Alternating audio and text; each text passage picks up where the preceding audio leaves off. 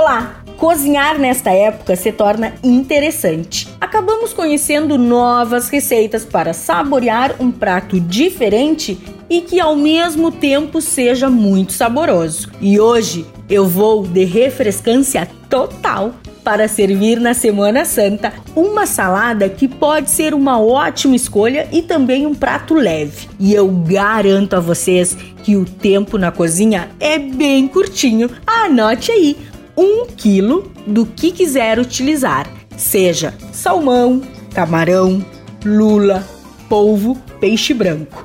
500 gramas de batatas, uma cebola roxa, uma xícara de tomate cereja, três rabanetes, suco de um limão siciliano, azeite de oliva, coentro e temperos a gosto.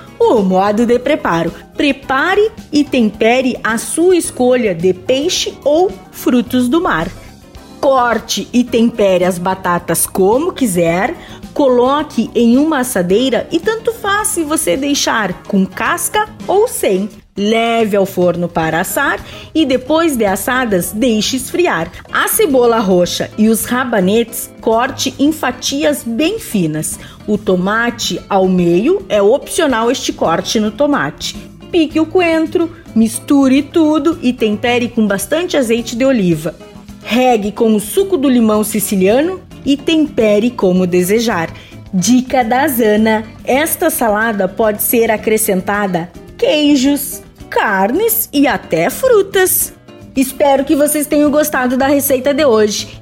E lembre-se que, mesmo antes de respirarmos, ele soprou a sua vida sobre nós, o impressionante, infinito e ousado amor de Deus. Amém.